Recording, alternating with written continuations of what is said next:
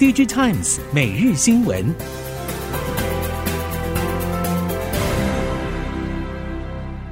听众朋友您好，欢迎收听 DigiTimes 每日新闻，我是袁长杰，现在为您提供今天科技产业的新闻重点。首先带您关心的是，台积电在去年第四季缴出亮眼成绩，更展望今年公司业绩先蹲后跳。预计全年营收可以微幅成长，这不只迥异于全球半导体产业将衰退的警讯，更是把三星电子的业绩甩在身后。综合 SemiAnalysis、Seeking Alpha 等报道，台积电总裁魏哲嘉预期今年下半年半导体需求反弹，助攻台积电业绩 U 型反转。但是外媒对此看法不一。彭博认为，由于台积电先进制程产能布局，斩获高效能运算、AI、手机等重量级客户，渴望缓冲 PC、手机等消费性需求疲软对业绩的冲击。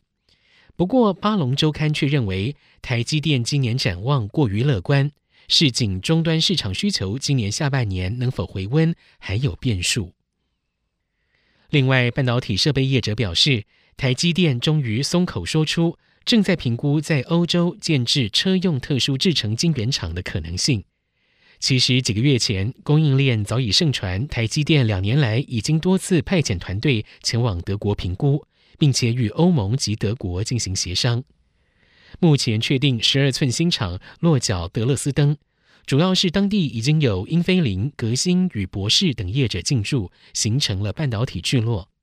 在制程方面，先从二十八、二十二奈米制程开始，因为这个是车用的重要节点。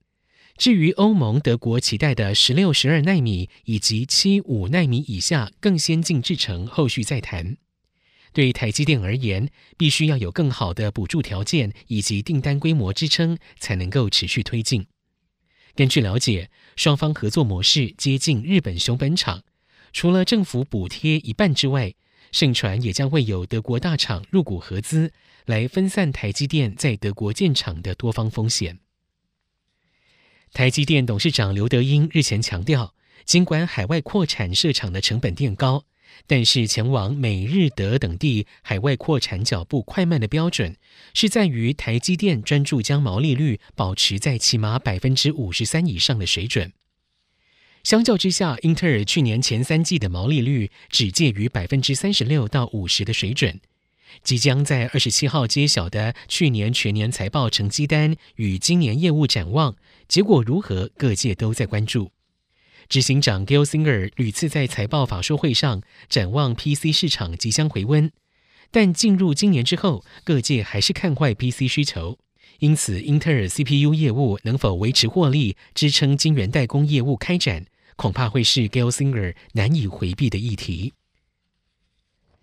联电召开线上法说会，联电共同总经理王石表示，今年全球经济疲软，订单能见度偏低，预估第一季产能利用率为七成，但是会维持晶圆代工价格稳定。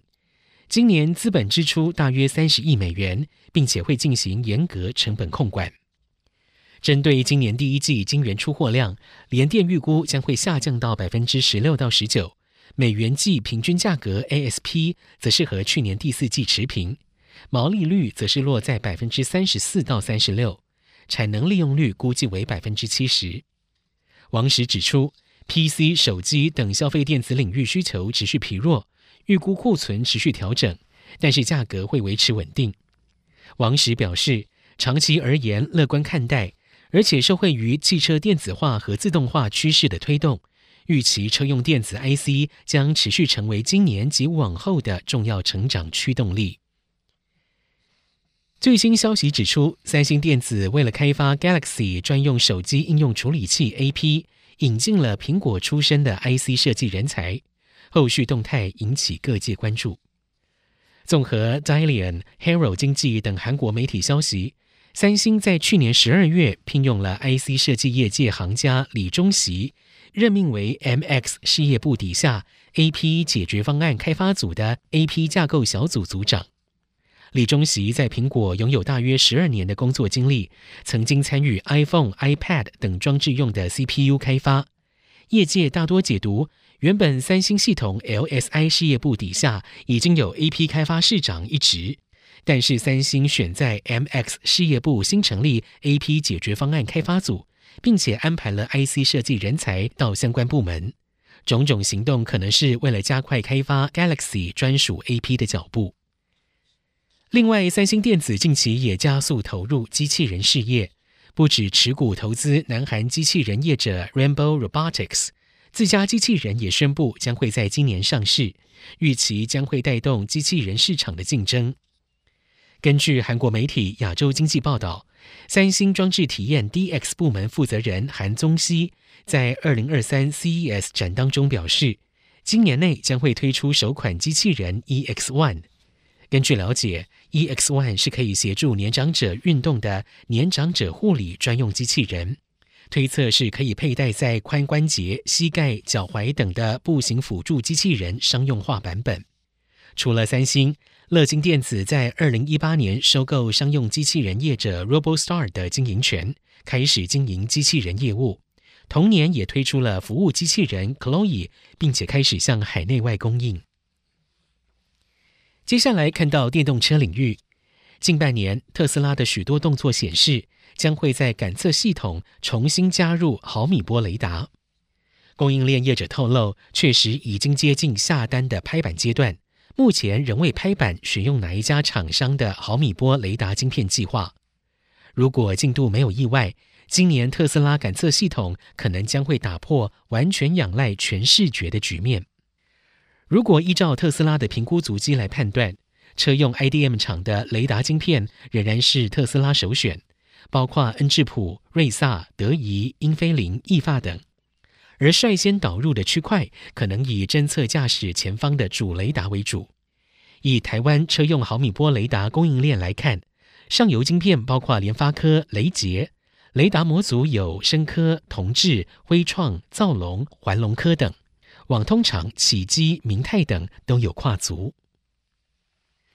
随着电动车、自驾车发展快速，车载产品成长力道看俏，台湾显示器业者也都积极抢进。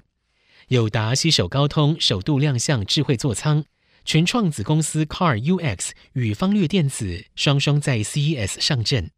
元太则是与 BMW 合作电子纸新概念车，从黑白升级为彩色。相关业者精锐进出，就是希望在国际大展中被看见。友达前进 CES 二零二三设立展位，并且以 Micro LED 车用显示技术作为主轴，运用在汽车挡风玻璃或侧窗上面。乘客在欣赏风景之余，也不会漏接重要资讯。全创子公司 CarUX 看好未来车用显示器朝大型化发展，并且创造独特使用者体验。力求车载显示解决方案在大尺寸、曲面、异形等面向的突破，展示十二点三寸低反射一体黑显示器以及次世代智慧多区防窥显示器等。比起电动车，对于素有机车王国的台湾来讲，电动机车或许更容易推动，但是里程焦虑的隐忧往往使人望之却步。在市场需求的推动之下，PBGN 联盟所使用的 GoStation 换电站总数，在去年正式的超越加油站，布建了两千五百零四座换电站。至于 IONIX 方面，光阳除了宣布换电站的数量已经突破两千座，也表示今年有望持续增加大约六百座换电站。另外，MIH 也宣布了 Project X 小型电动车计划，支援充换电双模式，吸引人目光。无独有偶，中油也大秀与远传合作的充换电双模式平台，让电动机车使用者可以根据车型需求来选择。虽然电动机车与电动车两者之间存在明显差异，但是对于台湾特殊的交通载具需求来说，软硬体如何相互结合、融会贯通，促使两者共同成长，或许将是接下来交通载具发展的标的。以上，DG Times 每日新闻由 DG Times 电子时报提供，袁长杰编辑播报，谢谢收听。